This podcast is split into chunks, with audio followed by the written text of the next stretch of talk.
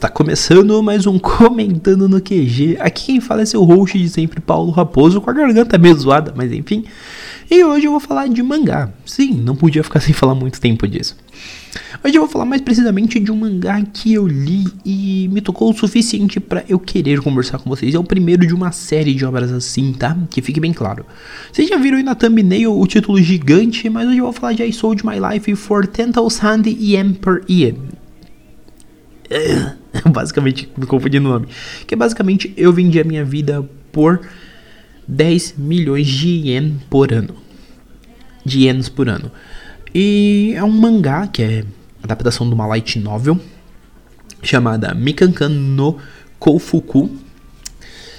Ela foi publicada na Jump Plus com arte da, do Suguru, Suguru Miyaki arte do Suguru Miyaki não, história do Suguru Miyaki, arte do Soichi Taguchi. De agosto de 2016 até outubro de 2017, tem três volumes, a editora JBC publicou esse material por aqui, ano... Aí eu não lembro se foi começo desse ano, não lembro.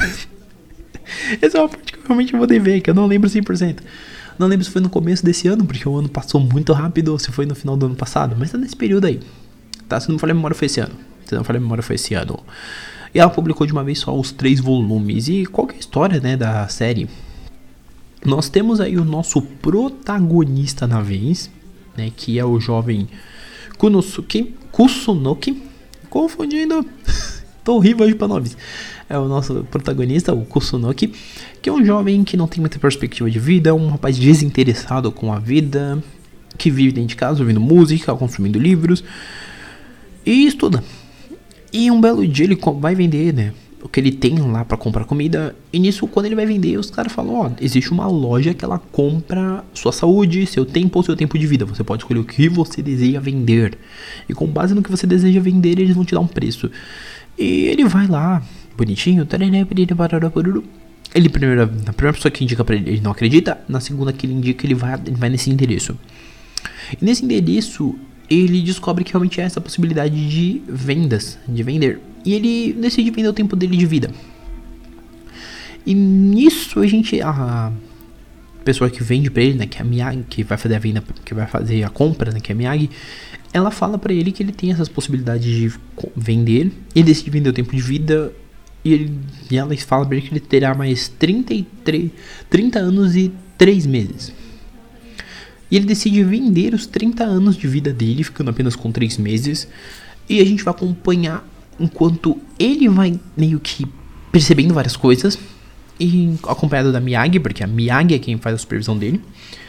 E ao longo dos três volumes, nós vamos acompanhando o quanto ele vai tendo essa percepção sobre a vida, sobre como ele viveu, sobre como a vida dele foi uma vida infeliz em diversos momentos, e por aí vai. Por que eu digo que essa obra me tocou? Eu vou entrar nesse primeiro ponto. A obra ela me tocou muito porque ela te faz pensar em uma coisa, né? O que significa o seu tempo de vida para você? Né? Se você soubesse que você tem vai, mais 20 anos de vida e que você poderia vendê-los, e que para você vender seria medido seu grau de felicidade, seu grau de realização pessoal, seu grau de realiza de contribuição para a sociedade, o que, que você faria, né? E se você soubesse que, tipo assim, às vezes você acha que sua vida vai valer pra cacete, sua vida não vale tanto. É isso que a história faz você pensar. É isso que a história faz você analisar ao longo dos três volumes. Porque o nosso protagonista, né, o Kusunoki, ele é basicamente um cara que ele não teria uma vida produtiva. Esses 30 anos que ele teria de vida seria, tipo, um terror, seria um tormento, seria um negócio que você olha e fala, meu, isso não é vida. E às vezes a gente pensa muito na gente, assim, como pessoas que têm uma vida que, putz, será que eu sou feliz? Será que minha vida valeria tanto? E a história levanta muitas vezes esse questionamento de uma maneira muito sutil, vou colocar assim. Porque ela faz você pensar porque você vai vendo o quão miserável e triste é a vida do protagonista. O quão ele tenta se agarrar em coisas que não vão trazer necessariamente uma salvação para ele, só que ele quer se agarrar aquilo para tentar buscar uma paz. É muito interessante a forma como a narração trabalha isso. A forma como ele aprende. a forma como ele vê o quanto a indiferença que ele tinha com relação a muitas coisas trouxe coisas que não foram positivas num longo prazo. O quanto ele sempre olhou os outros com uma atitude diferente, uma atitude superior, não foi benéfico. Isso é muito interessante, porque o autor ele realmente usa isso não de uma forma pra plau, te dar um choque e você ficar cacete, mas é para colocar isso na sua cabeça e você fica, mano, faz sentido.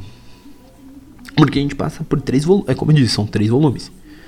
Então em cada volume a gente vai percebendo o quanto esse personagem ele pode mudar, né? O começo a gente tem uma visão dele, no segundo a gente tem uma, e no terceiro é que a gente vai tendo uma visão melhor. Que a gente vai vendo o quanto ele consegue de fato mudar. A história se preocupa muito com isso. Óbvio que ela tem suas aceleradas, porque são três volumes para adaptar uma light novel, não um livro. Mas assim, ainda com essas aceleradas, ainda assim com coisas que talvez fiquem meio distantes para algumas pessoas, inclusive até menciono aqui, né, faço essa menção, que depois que eu terminei de ler eu fui conversar com meu amigo Victor, com meu grande amigo Victor. Se ele estiver ouvindo isso, um abraço. E ele meio que falou para mim que ele não gostou. Ele deu os pontos dele do porquê ele não gostou. Eu entendi compreendi, inclusive falei para ele os pontos que ele não gostou, que ele falou, meu, teve coisa que não teve tanta explicação, etc. E eu vi essas explicações que ele não viu tanto, e eu meio que peguei. Né? Não é que eu peguei porque, nossa, eu sou pica. Não, é porque, tipo assim, realmente é um negócio que gera um pequeno incômodo, mas para mim não gerou tanto. Então eu acabei comentando com ele, falei, não, mas isso aqui é mencionado assim, assim. E a gente meio que entrou nesse debate, mas ainda assim é uma obra que me fez pensar. Ela me fez refletir, eu acho que, tipo assim, o principal ponto de qualquer obra boa é te levar a uma reflexão. E não uma reflexão parcial. Especialmente quando ela é uma obra de drama. Porque obra de dramas. Obra de dramas, não. Obra de drama. Ela geralmente vai ter um contexto que você precisa sentar e você precisa ter uma análise do que você está lendo. Porque você precisa ter essa compreensão. Então, quando você lê um I Sold My Life, você precisa entender que o valor em questão mencionado ele não é nem de longe um valor alto, entendeu? É um valor ok, mas é um valor alto. E mais pra frente, quando você descobre certas coisas, você percebe que o rolê é um pouco mais embaixo, entendeu? Você descobre que existem muitos fatores e é muito interessante a forma como o enredo trabalha isso, a forma como o enredo cria situações para que você também pense junto ali. E você comece a entender que a sua vida talvez tenha um valor muito alto, talvez não. O quanto você é feliz, o quanto você pode, né, com os pontos de partida que a vida te gera, criar uma nova identidade para você. E quando eu digo nova identidade, não é você sumir no mundo, mas sim uma, um novo começo. Você realmente fazer tudo diferente, fazer tudo melhor. A gente pensa que não, mas tipo, o nosso tempo, nosso tempo já é uma coisa finita, nosso tempo de vida então nem se fala. E a série trata muito disso. Porque, por exemplo, não dando spoiler, porque isso não é spoiler, isso inclusive é uma menção um pouco mais pra frente, né? Se não falar memória, tá dentro do primeiro volume ainda. Mas ainda assim entra um pouco na questão geral, que é o que você pode vender. O tempo de vida é basicamente o período que você tem ainda restante de vida. Então, vamos supor, você encurta o seu tempo de vida na Terra. Quando você tem enquanto você ainda tem tempo, beleza. Se você só tiver, vai, três dias, você não tem ninguém para te monitorar, porque em três dias já era. Quando você tá ali nos três meses finais, tem alguém que te monitore, então tem todas essas questões. Quando é o seu tempo, você vira um monitor, alguém que vai observar. Isso a série deixa muito claro. E isso você faz para quê? Você vai monitorando as pessoas e você gasta seu tempo. Então, quando às vezes você vai ficar lá, ah, vou ficar 10 anos monitorando. Se você tem, vai, 15 anos, você vai sair com 25. Se você tem 20, você vai sair com 30. Né? E você vai parar. Então, assim, existem diversos critérios ao longo da série que vai te explicando, vai te situando de muitos pontos. E é muito interessante como o enredo ele tenta ser responsável no que ele está te passando. Ele não faz isso de uma forma leviana, ele não faz isso de uma forma irresponsável, ele realmente trabalha muito para tipo assim, você entender que o tempo é uma coisa preciosa, né? Inclusive quando a gente fala em tempo de vida, a gente nunca sabe o que nós vamos fazer amanhã, o quanto as oportunidades que a gente tem ao longo da vida podem mudar todo o jogo. Então a gente vê isso muito na visão do protagonista. Porque o protagonista ele não tem essa noção muito de que a vida pode ser boa. Até que ele começa a ver o quão miserável a vida dele é. E eu tô focando muito nesse ponto porque é um fato que é muito evidenciado. O quão ele sempre foi aquela pessoa que evitava outras pessoas e por ele fazer muito isso, ele não tinha aonde se agarrar. E quando ele tenta, ele só se decepciona, né? E são coisas que só vão fazendo com que ele perceba que tipo, meu, preciso recomeçar. Preciso fazer meu melhor. Preciso de fato entender quem eu sou até o momento que ele de fato entende.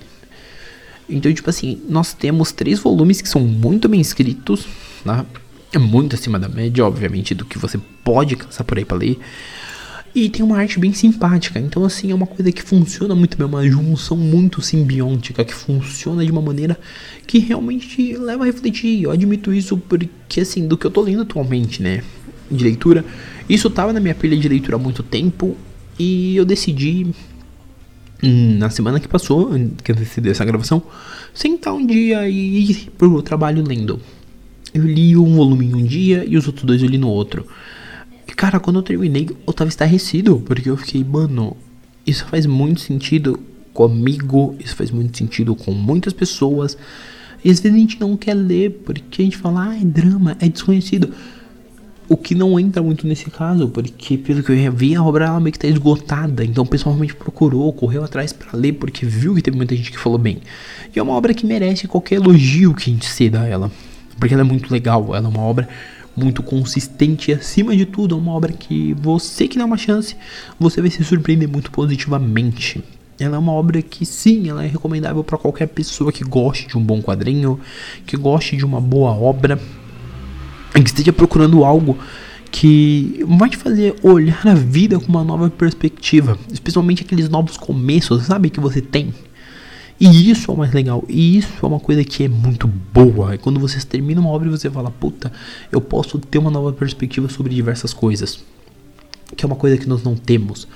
Então, assim, é uma obra que eu super recomendo, entende? E, como eu disse, fazendo um paralelo com outras coisas que eu leio, é tipo, eu diria que a cabeça que eu tive quando eu terminei é basicamente a cabeça que eu tenho quando eu termino o volume de Video Gurai que a cabeça de que um drama bem trabalhado, mesmo com pequenas falhas, ele ainda assim é acima da média, ele ainda assim é bom de você ler, você sentar e falar, mano, isso aqui é interessante. Então é uma recomendação minha sim. Se você puder, leia, dê uma chance para essa obra porque ela é muito boa. Eu não sei se tem digital, físico, eu sei que estava esgotado em alguns lugares, mas se tiver digital, os links estarão na descrição, obviamente, para vocês lerem, para vocês irem lá e conferir no digital.